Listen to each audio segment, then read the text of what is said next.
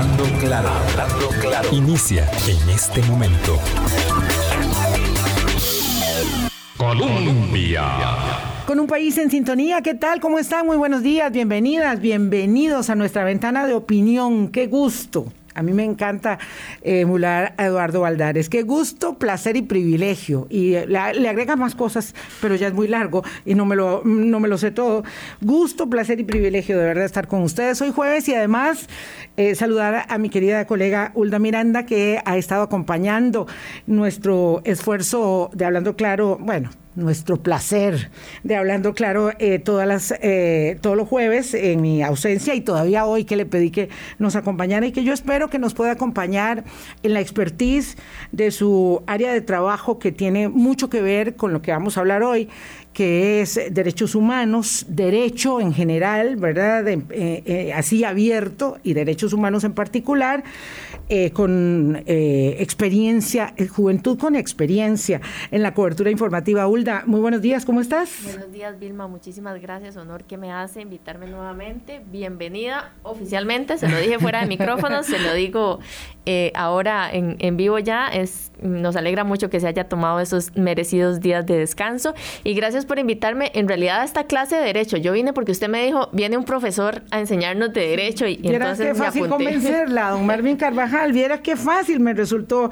Es que el invitado es don Marvin Carvajal, que es constitucionalista especialista en los temas que vamos a conversar y que por supuesto además tiene un verbo fluido y una conversación amena y un consejo oportuno siempre, porque cuando los periodistas necesitamos saber algo, entender algo, entonces tenemos algunos eh, detonadores, así que accionamos rápidamente para recibir alguna guía, orientación, respuesta. Y don Marvin Carvajal, eh, finalmente como buen profesor universitario, eso eh, lo, lo, lo compele mucho a responder rápidamente. Don Marvin, buenos días. Muy buenos días, eh, Vilma, muy buenos días, Hulda. Un gusto estar acá nuevamente y estar eh, en compañía de las personas que nos escuchan sobre temas tan importantes como eh, la pandemia, como el, reconocimiento de los derechos de, de, las personas, el respeto de los derechos de las personas y las obligaciones que como ciudadanos tenemos. El respeto al derecho ajeno es la paz. Así es. Y lo estaba recordando. Don Marvin, por supuesto vamos a hablar de, vacunación obligatoria y eh, de la entrada en vigencia del decreto y de los extremos que ello conlleva.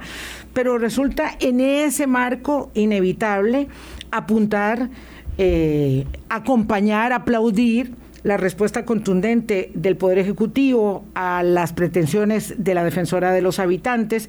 Aquí no hablamos de la Defensora de los Habitantes casi nunca, ni de la Defensoría, porque la verdad es que subirle el perfil a una institución que está tan mal, tan mal, pues no nos parece a nosotros lo, conveniente desde la ventana de opinión, pero es que a veces eh, no queda más.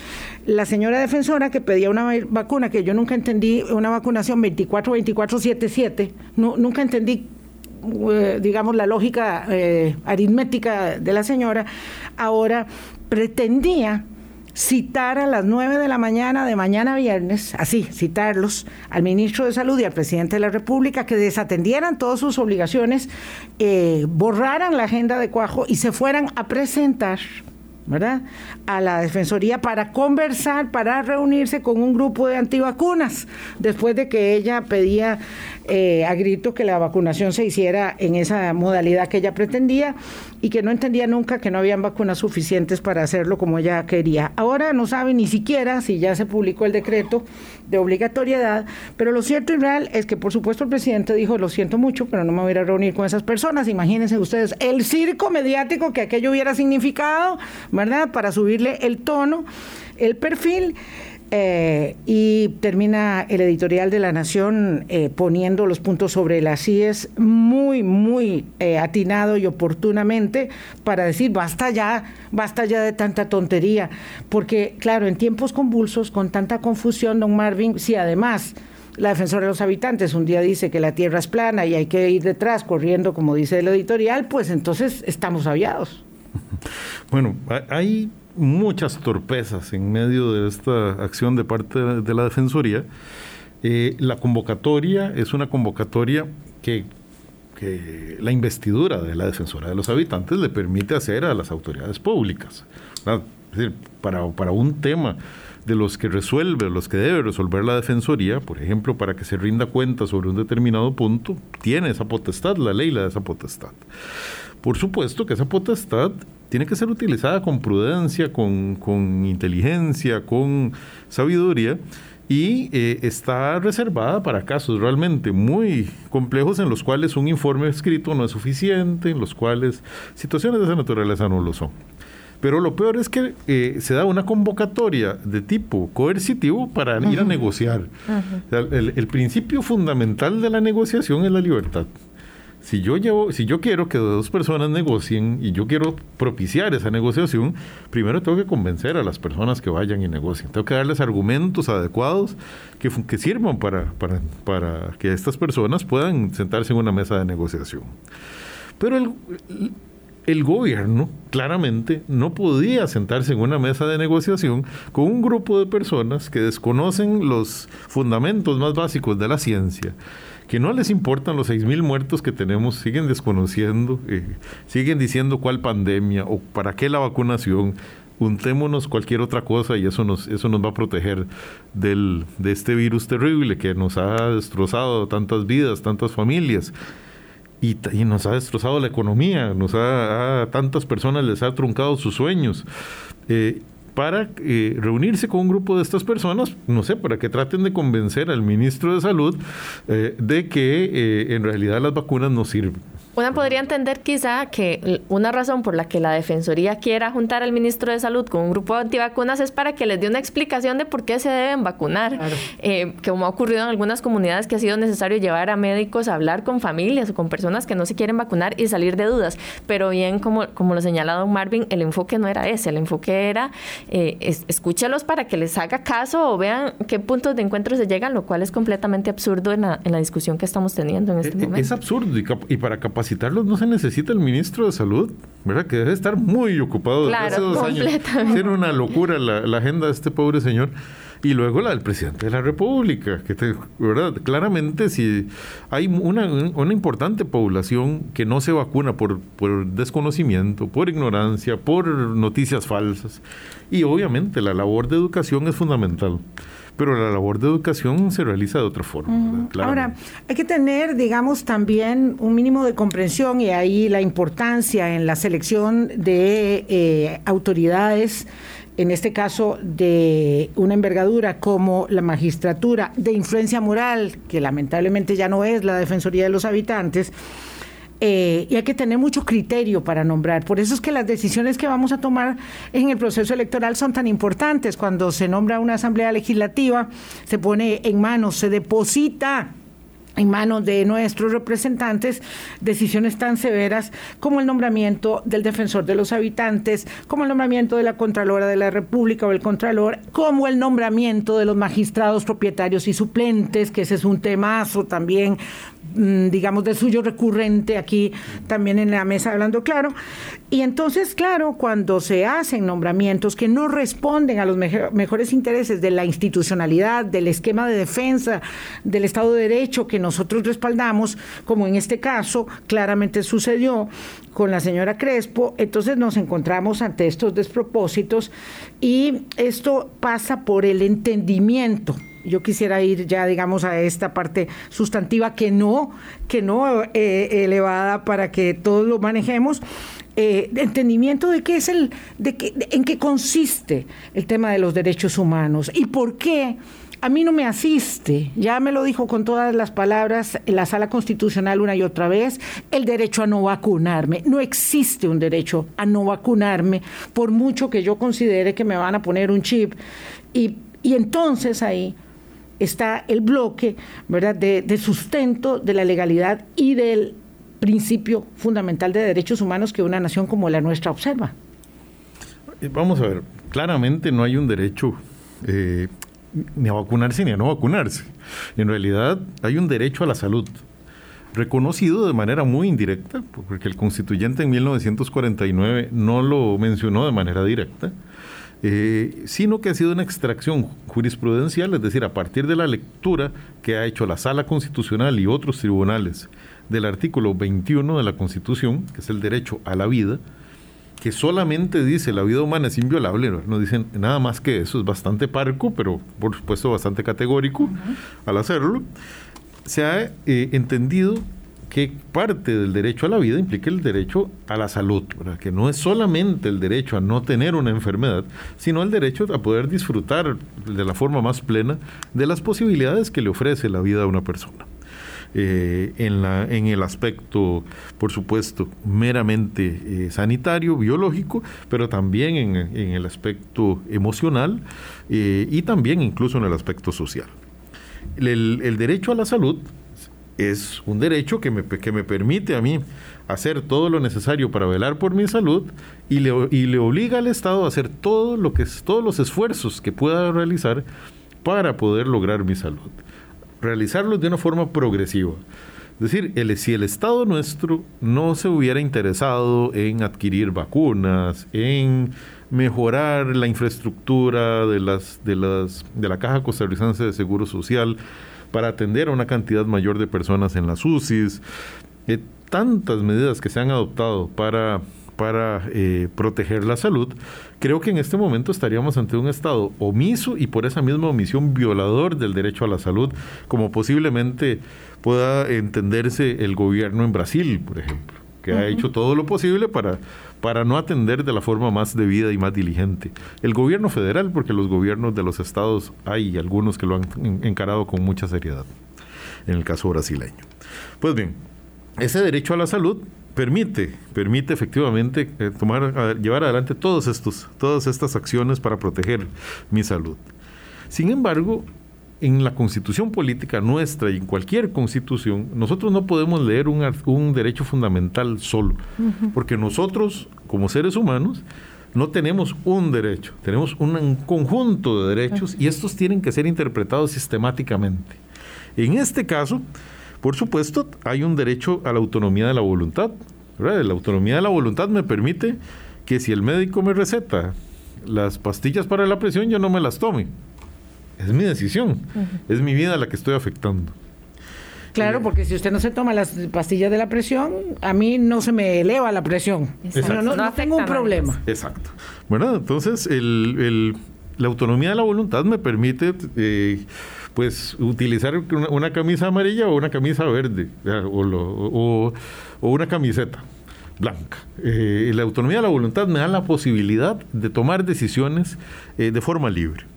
También es muy importante acá considerar el, artículo 66 de la Constitución Política que establece la salud ocupacional como una obligación eh, de toda relación de trabajo y también considerar, y aquí creo yo que he estado de ayuno en el, mucho en este debate, el artículo 18 de la Constitución, que establece los deberes. El, el capítulo donde se encuentra se llama Derechos y Deberes Individuales. Nosotros por una tendencia se nos olvida. Nos, encantan los derechos, pero se nos olvidan los deberes. Se, nos olvidan los deberes. Y, y parte de los deberes incluye eh, lo dice expresamente el artículo 18, servir a la patria y defenderla. Esto, si queremos ponernos románticos, podríamos imaginarnos, ¿verdad? Nosotros con un casco y un, defendiéndonos de una potencia extranjera que está invadiendo nuestra soberanía.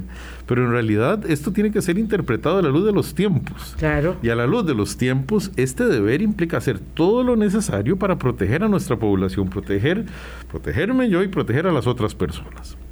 Entonces, me encanta este 18, escondidito como estaba. Se nos olvida, es que eh, Está, eh, pareciera literalmente, y, bien lo decía don Marvin, hay que ver el contexto, no la norma aislada. Pareciera que está pensado para otra época, pero defender la patria es en, el momento histórico en el que nos encontremos de la amenaza hablando de la guerra de los filibusteros, sino de un poderosísimo enemigo que se apareció de pronto, ¿verdad? Que se coló por nuestras vidas y que, de, que y que el planeta. Es que además a veces parece como que, como que nos está pasando a nosotros y se nos olvida que todos están viviendo más o menos esas mismas circunstancias y que en muchos otros entornos las medidas de restricción eh, eh, socavaron, ese fue un debate en su momento, Marvin y, y Hulda, socavaron eh, las libertades constitucionales y hubo razonamiento para así proceder en democracias súper, súper, digamos que, que de su reputación no se duda. Así es. Eh, de hecho, es, es, muy particular porque, eh, y es parte de nuestra idiosincrasia. Este es, uno, este es un, un país donde la gente ha, ha, ha, reaccionado muy fuertemente contra las restricciones que se han impuesto, donde hay grandes críticas, hay no sé cuántas decenas de recursos de amparo presentados contra el Poder Ejecutivo. Eh, no dudo que hayan denuncias penales por privación de libertad, qué sé yo, cualquier cosa que a alguien se le haya ocurrido denunciar. Este es uno de los países que tuvo medidas más blandas, realmente más blandas. Eh, por supuesto que eh, uno tendría que, que, ser carente de toda sensibilidad de decir que, que esto no, eh, que, que, fueron tan blandas que no afectaron la economía, que no destruyeron empresas. Claro que sí, mucha gente realmente perdió sus, uh -huh. sus negocios. Sin embargo, si comparamos esto con un, con un, confinamiento pleno, con la imposibilidad de salir de la casa, que en muchos países eh, se dio, con la suspensión de derechos fundamentales que aquí una serie de colegas que sigo sin poder entender por qué uh -huh. han abogado para que eso fuera lo que el presidente hiciera, es, un discurso perverso. Dicen, se está abusando de las restricciones por parte del Ejecutivo, deberíamos suspender las garantías constitucionales. suspender las garantías constitucionales es ponernos en un plano de riesgo enorme que dichosamente nadie llegó a decidir una cosa como esa. Doña Ulta Miranda, don Marvin Carvajal, permítanme hacer una pausa. Son las 8.16, venimos y seguimos hablando de la vacunación obligatoria y de los extremos que ello implica para el cumplimiento de las responsabilidades, de los deberes Colombia. Con un país en sintonía 8.21 de la mañana, hoy conversamos con don Marvin Carvajal, especialista en Derecho Constitucional y Derechos Humanos. Don Marvin, ya nos hacía usted, um, nos mencionaba parte, digamos, del marco jurídico por el que estamos hablando de que la vacunación es obligatoria. Hablemos ahora de obligatoria para quién, porque un poco hemos entrado en la discusión de que si los funcionarios públicos y de, de que si las empresas privadas quieren, pero usted nos ha mencionado varios artículos de la Constitución Política y sabemos que constitucionalmente todos somos iguales ante la ley. Entonces, ¿obligatoria para quién la vacunación? Sí, vamos a ver, el, la definición de esto, ¿verdad? Finalmente la, terminan, la termina haciendo el legislador. A partir de, esta, de este marco constitucional, porque toma en cuenta este marco constitucional, el legislador emite una ley nacional de vacunación y hay un reglamento, la ley nacional de vacunación. Y este eh, esta ley, este reglamento establece la necesidad de eh, que todas las personas se vacunen. No, no lo establece como una obligación directa de cualquier persona de vacunarse, eh, pero sí como un deber genérico. Es decir, por lo, a mí, si yo fuera uno de estos señores que se querían reunir con el presidente el viernes y yo no creo en las vacunas y no, bueno, no se me puede obligar, no se me puede amarrar y, ponerme la vacuna.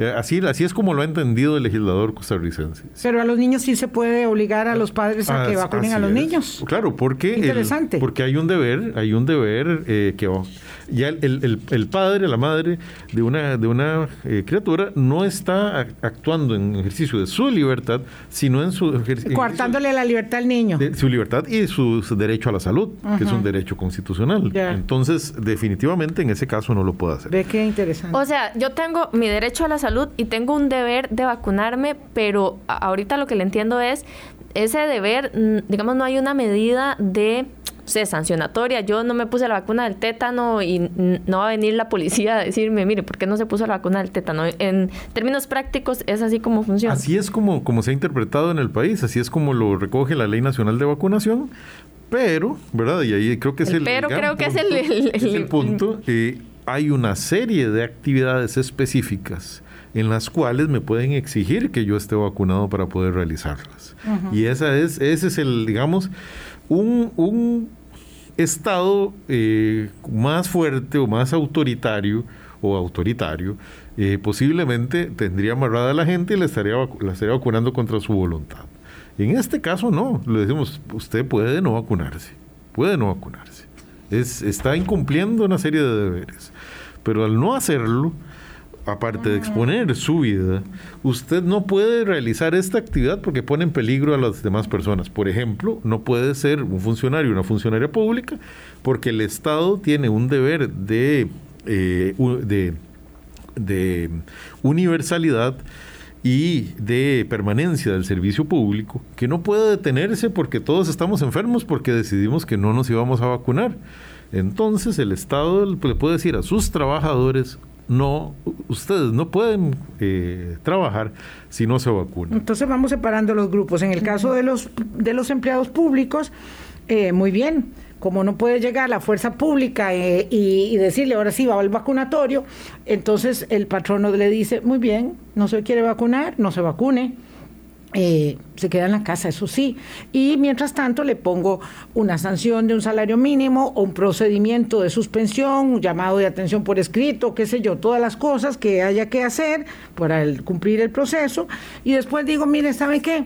Eh, como necesito que todos los demás vengan a trabajar y usted no, y me los va a contagiar, no se vacunó, entonces voy a despedirlo. y se puede perfectamente, y el señor se queda en la casa, la señora se queda en la casa, no se vacunó nunca, nadie lo obligó, pero nadie de los demás está obligado a exponerse innecesariamente porque este compañero no quiso. Así es. Eso así tan simple. Esa es la lógica, esa es la lógica. Okay. y entonces primero es este sector público sobre el que las decisiones del Estado, digamos, eh, son eh, más coercitivas, en, no sé cómo se En un primer paso, porque ayer, ahora que don Marvin mencionaba lo de las actividades, justamente ayer dijeron, bueno, a partir de diciembre será obligatoria, el, obligatorio el esquema completo de vacunación en estas actividades, comercio, turismo, etcétera. Entonces ya uno empieza a ver partidos de fútbol. El que no se vacuna pronto podrá tener que quedarse en su casa, ahí sí otra vez público o privado o como se llame. Bueno, es la persona en ejercicio de su libertad se aísla. Eh, se aísla porque eh, para protección de la colectividad necesitamos que las personas estemos vacunadas. Eh, y y bueno, en el caso, ¿por qué el Estado es el primero, digamos? ¿Por qué reacciona de esa forma? La universidad en realidad le ganó un poquito. por unos, días, yo creo. lo cual yo aplaudo, aplaudo, realmente de las autoridades universitarias.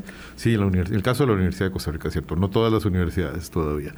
Pero, eh, ¿por qué... Eh, ¿Por qué pudo, digamos, en este caso, el, Poder Ejecutivo hacer, eh, emitir este decreto para todos los funcionarios y funcionarias públicas? Porque es el patrono. Simple y sencillamente el patrono tiene la obligación de velar por la salud ocupacional dentro del centro de trabajo y además tiene el derecho de eh, pedir, exigir a sus trabajadores eh, que cumplan con las reglas necesarias. Don Marvin, una consulta. ¿Por qué em, ese deber que usted decía que es genérico, digamos, para la población ya en su totalidad? Porque una pregunta que ha sido recurrente es ¿y por qué no hacen la vacunación obligatoria para todo el mundo? Si, si estamos hablando de una enfermedad que es una amenaza para otros, porque yo ponía el ejemplo del tétano, a mí me da tétano y a nadie más le afecta. Sí, lo lamento mucho. Pero en, una enfermedad que es contagiosa, no hay también un mecanismo legal para decir, de esto es como que usted ande echando un gas que mata gente, digamos, voy a, llevar a ese, a ese escenario tal vez un poco exagerado, aunque no tanto. Eh, ¿Hay alguna medida legal para decir, bueno, es obligatoria para toda la población, no, no una obligatoriedad que sí puede tener una consecuencia sancionatoria de algún tipo. Vamos a ver, la medida más fuerte que establece la ley nuestra es la cuarentena. En, ese escenario, la persona, yo no me quise vacunar, digamos, ¿verdad? Eh, y eh, ustedes sí quisieron hacerlo, pero yo no, yo no, realmente no acepté que me vacunaran. Yo tengo unas convicciones de creo que eh, me van a insertar. A poner el chip. El chip, ¿verdad? Y, y, lo van a seguir y a mí, me, y a mí me gusta la, la, telefonía celular old fashion, que tengo, así que no... Tiene solo un teléfono fijo en la casa y el otro en la oficina. Y el otro en la oficina, bueno. El, el, si, si, estoy en una circunstancia como esa, la, lo que la ley permite es que no me permitan a mí eh, o que me, que me obliguen a, tener una cuarentena, a no, a no movilizarme en un determinado momento. Ajá. Claro, pero el tema es que es la, implementación práctica de esta medida con, con, cientos de miles de personas que todavía no se han vacunado, muchas no claramente identificadas, muchas sí estarán bien identificadas por parte de las autoridades de, de salud, eh, hace que la medida sea poco útil en un caso como este. Por eso la cuarentena es básicamente reservada para, para el caso de las personas que ya han tenido algún contacto con una persona contagiada o que presentan síntomas o que han tenido un diagnóstico eh, positivo. el, vamos a ver, por eso son tan importantes estas otras medidas. Creo que, y, ahí yo considero que es importante concentrarse en ellas porque estas otras medidas tienen un efecto similar al que tendría obligar a la persona a ponerse la vacuna, pero sin obligar a la persona a ponerse la vacuna. Yo puedo perder mi trabajo.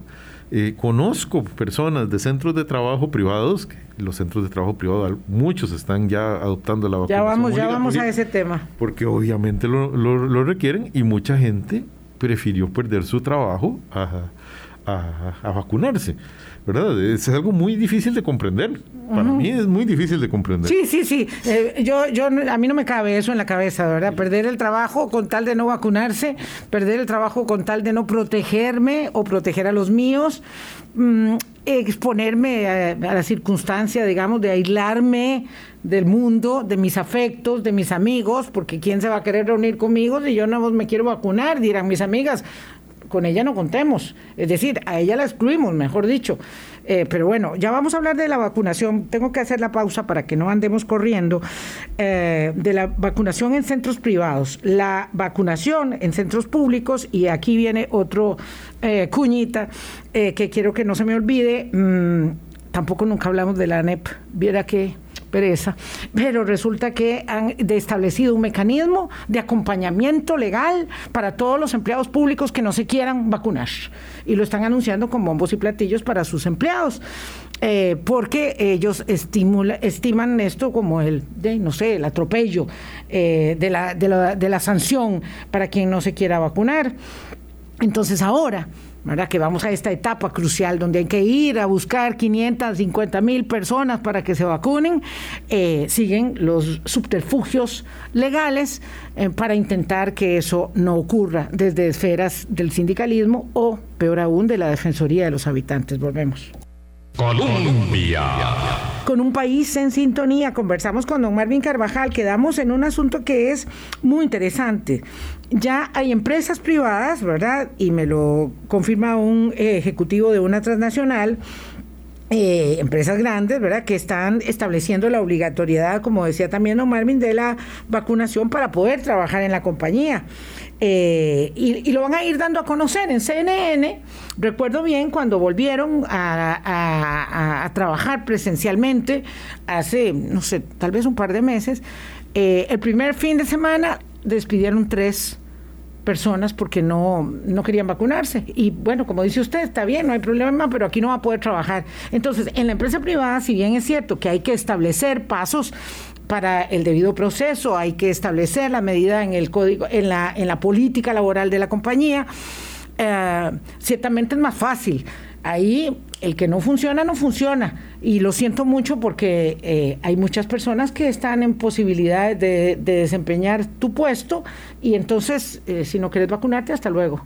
En, en, un país con un porcentaje tan alto de desempleo como el que lamentablemente tenemos en este momento, tener un trabajo estable es realmente algo de lo que uno debería estar muy contento, muy, muy tranquilo y debería eh, hacer lo necesario para preservar ese puesto.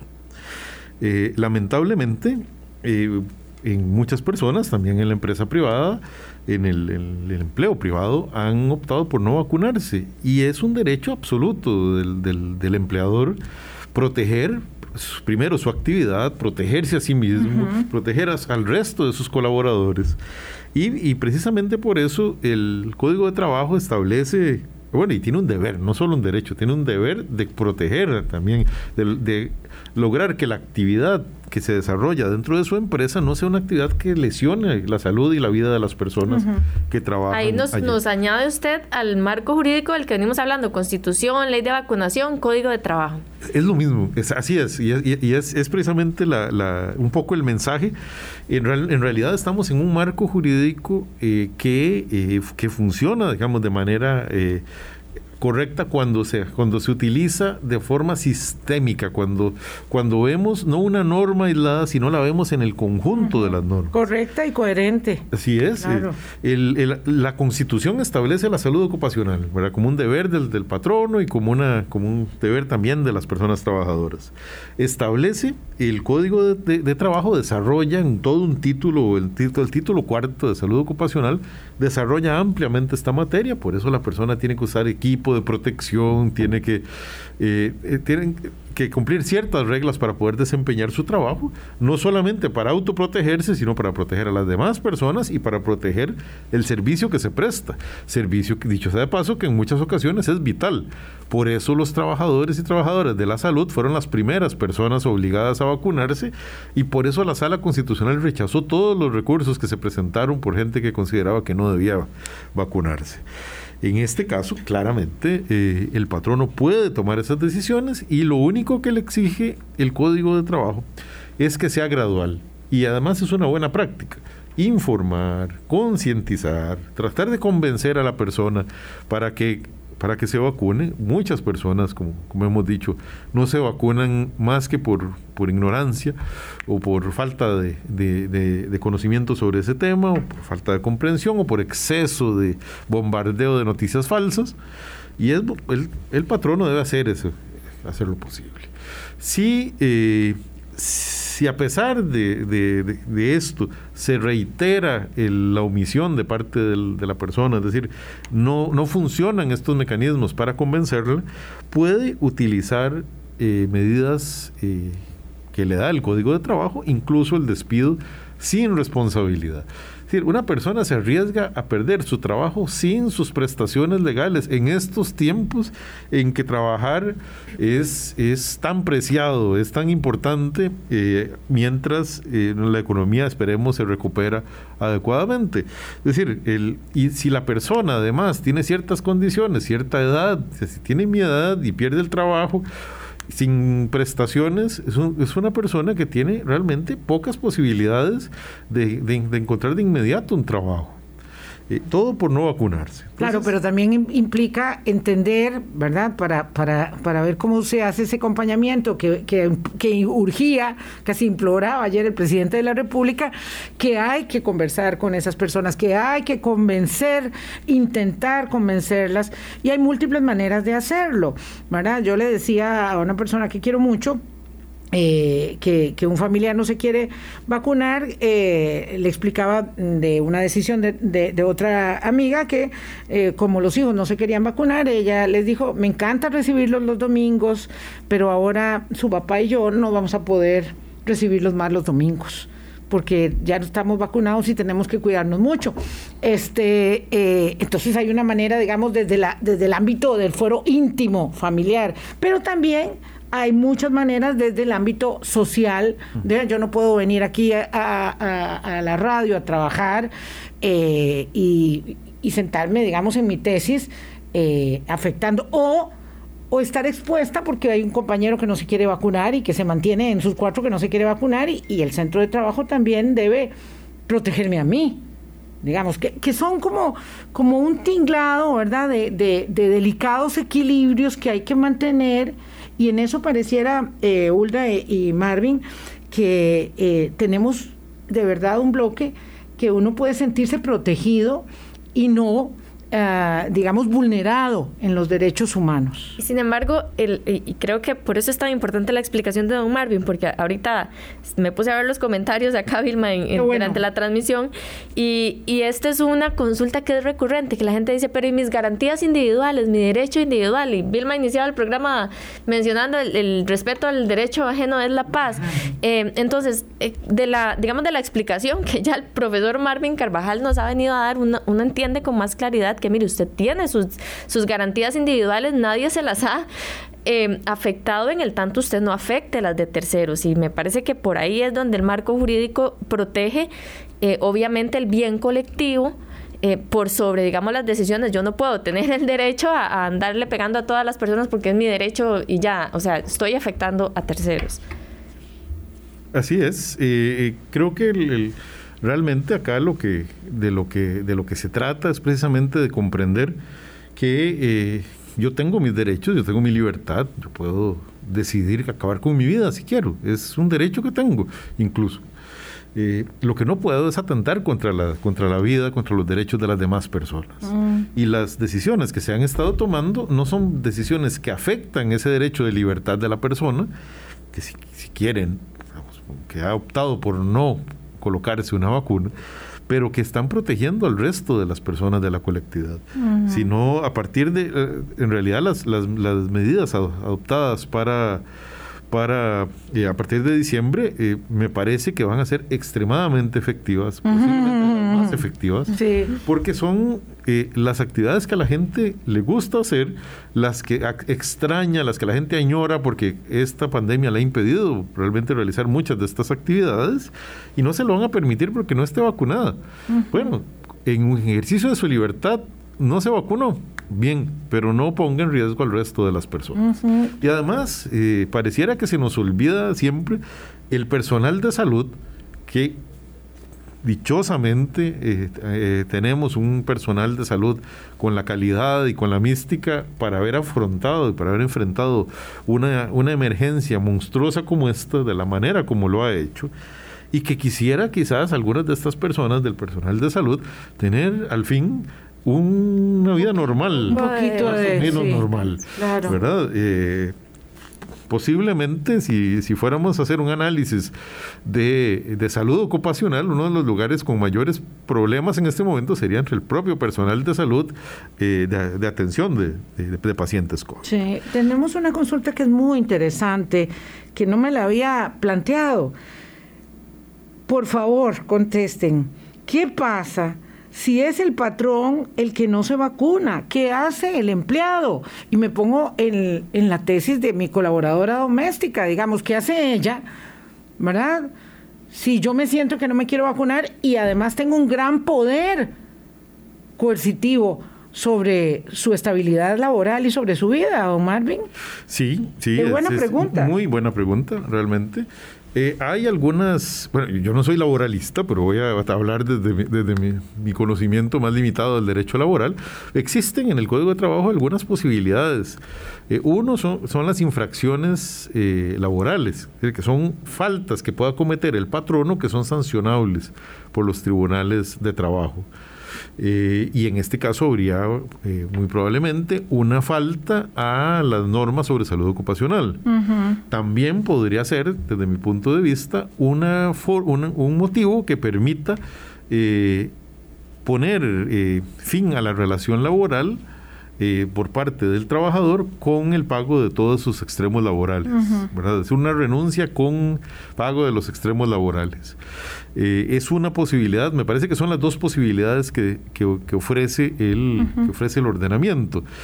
El, ya más, más eh, osada que esta, quizás, eh, intentar por entenderse que se está ante un centro de trabajo insalubre, que el, que el Ministerio de Salud emita una orden sanitaria específica y, es, y el incumplimiento de esa orden es la que tiene como sanción el salario base, y la posibilidad de una denuncia ante el Ministerio Público por, por desobediencia a la autoridad. Y el cierre del, en caso de algún establecimiento. podría ser, porque, y, el, y, el, cierre, por supuesto, del establecimiento, pero bueno, el cierre del establecimiento deja sin trabajo a todos los... Voy a transmitir solamente consultas pertinentes, es decir, los que están vacunados en el grupo antivacunas pueden dirigirse a la Defensoría de los Habitantes o a otro lugar, aquí no, aquí no vamos a hablar tonterías. Digamos, yo no voy a reproducir estupideces. Eh, hay una, pregunta interesante. Yo no entiendo por qué, dice alguien, quieren obligar al no vacunado a vacunarse para proteger al vacunado. Es que a, mí no me suena muy, muy coherente el argumento, dice esta persona. Y esta, esta puede ser una, una duda eh, plausible. Es que la gente puede tener dudas. claro, y está muy bien. Ah, hay que, hay que, eso es importante resaltarlo, que de las 500 mil personas adultas que no se han vacunado, muchas tendrán dudas muy válidas que es... Eh, y, me parece acertado el llamado del presidente a hablemos con esas personas. Así es. y entonces, ¿para qué vamos a pedirle al no vacunado que se vacune para proteger al vacunado? ya ahí son razones más de corte epidemiológico. Ya estuvo aquí con Álvaro la semana pasada, Juan José Romero, pero yo sí me atrevo a señalar que la vacuna es la herramienta hasta el momento más poderosa para luchar contra el virus, que no implica que uno no se puede contagiar, muchas personas se han contagiado con vacuna, pero su eh, aproximación a la gravedad es mucho, mucho más lejana que el que no está vacunado. Entonces los vacunados también tenemos que protegernos. Eh, y seguir cumpliendo medidas, porque si no fuera así, pues ¿para qué estaríamos que aquí nosotros tres con mascarilla? No sería necesario, ya estaríamos, no sé, en el concierto, eh, en cualquier otro lado. No, es que la gradualidad implica atravesar por una pandemia, digamos que eh, buscando cómo equilibrar los derechos, según lo que nos explica don Marvin, eh, sin afectar los eh, derechos de otras, cómo equilibrar los míos sin afectar los derechos de otras personas, don Marvin. Sí, además, la, pregunta, como, como bien usted lo mencionaba, Ilma, es, es una, una pregunta muy pertinente pero hay un factor ahí que es importante subrayar. No estamos en una sociedad de vacunados y de no vacunados. Mm. Estamos en una sociedad de personas que, formamos parte de este lugar que llamamos Costa Rica.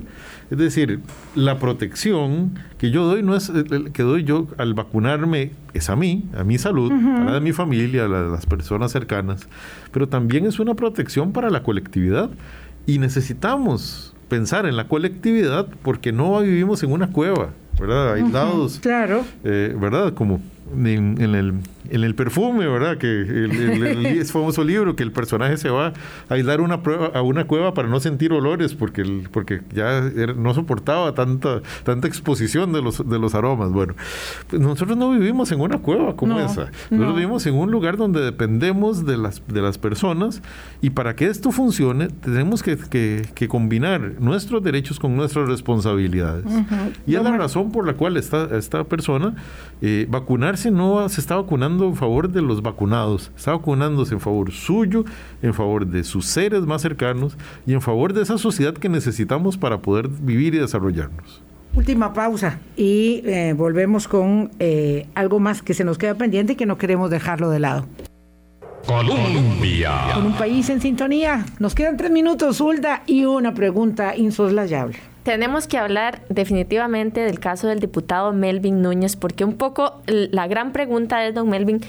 Eh, don Marvin. perdón, don Marvin, vean. Eh, fue por la M. Eh, la gran pregunta es, si estamos hablando de que los funcionarios públicos, porque tienen que dar un servicio, están obligados ahora a la vacunación, ¿dónde queda ahí el de, o la categoría en la que entra el diputado que no se quiere vacunar y que el Tribunal Supremo de Elecciones dice es que para quitarle las credenciales, credenciales de diputado hay puntos específicos que están ya determinados y ninguno de esos es no se vacune. Entonces, un diputado no se quiere vacunar y nuestro marco jurídico, volviendo a, esa, a ese concepto, no tiene ninguna posibilidad de hacer algo al respecto. Muy bien, bueno, aquí hay, aquí hay varios puntos a, considerar. En dos minutos. En dos minutos. Lo primero es que la Procuraduría General de la República desde 1994 dijo que los, los diputados y diputadas son funcionarios públicos. Son funcionarios públicos. Dijo que no están en una relación laboral, pero que son funcionarios públicos. Un servidor público, un funcionario público. Así es. La ley contra la corrupción y el enriquecimiento ilícito, en su artículo segundo, considera que son funcionarios públicos. El artículo 11 de la Constitución Política establece que los funcionarios públicos están obligados al, principio de legalidad, a obedecer la ley y, el ordenamiento. El artículo 194 dice que los funcionarios públicos, entre ellos los diputados, juran obedecer la Constitución y las leyes de la República. No me cabe la menor duda de que eh, eh, todas las personas que conforman la Asamblea Legislativa tienen una obligación de acatar la ley y como funcionarios públicos están obligados por este decreto. Aquí tenemos un problema y es cómo, cómo hacer si la persona no se quiere vacunar. Eh, el caso de las personas diputadas, la pérdida de credenciales, según el artículo 112 de la Constitución, solo opera en caso de eh, faltas de probidad, ¿verdad? Y realmente sería estirar un poco el, el Estirarla bastante, quizá. Me, gustaría pues, poder hacerlo, pero no, creo que no es posible. Sin embargo, y creo que hay una posibilidad. Yo creo que a Don Melvin le podemos impedir la entrada a la Asamblea Legislativa, y eso sé que suena Suena un poco, un poco curioso, pero... ¿Y cómo hacemos eso en el último minuto? ¡Qué bueno! ¡Qué buena el Directorio, el directorio legislativo tiene en el artículo 25 del reglamento de la Asamblea Legislativa potestades para dirigir la actividad de la, de la Asamblea Legislativa. Y el artículo 32 bis fue establecido para permitir las sesiones virtuales. Es decir, que eh, perfectamente se, se podría, eh, eh, en el caso de, de Don Melvin, para no contaminar a otras personas, para no poner en riesgo a otras personas de su entorno cercano y de toda la Asamblea Legislativa, eh, podría impedirse el ingreso a la Asamblea Legislativa y podría y el ingreso físico a la Asamblea Legislativa y podría continuar re- realizando sus funciones de manera virtual. Sí, Eso sí, es- la patria no perdería tampoco, eh, digamos, especialmente. Ah, muy interesante. Esta es una argumentación que no ha valorado el directorio, porque se habló del tema de quitarle la credencial y cosas que Se le consultó al evidentemente tribunal, inconstitucionales, porque eso no se podría hacer. Pero si es un funcionario público, debe cumplir como funcionario público, eh, porque no puede haber categorías. ¿verdad? De eh, funcionarios públicos rasos y de altos funcionarios públicos, porque Ex- debe ser para todos. de cumplir la ley, eso no existe. Muy interesante. Hulda, muchas gracias. Gracias, Vilma. Nada más tal vez mencionar que eh, del tema de la Defensoría de los Habit- Habitantes, no tanto en este tema de la vacunación, sino de algunos problemas que empleados y el sindicato particularmente está denunciando, vamos a hablar hoy en interferencia en radioemisoras de la Universidad de Costa Rica a las 6 de la tarde. Eh, 90 y 96.7, nuestros 101.9. Interferencia a las 6 de la tarde. Yo lo voy a escuchar con mucha atención porque ese sindicato está tratando de que sobreviva la institución y sus integrantes, que son todos los empleados de la Defensoría. Don Marvin, muchísimas gracias. Siempre es un placer conversar. Muchísimas gracias más bien a ustedes y pues por escucharnos y poder compartir eh, sobre temas tan interesantes como este. Muchísimas gracias. Buenos días. Hablando claro, hablando claro.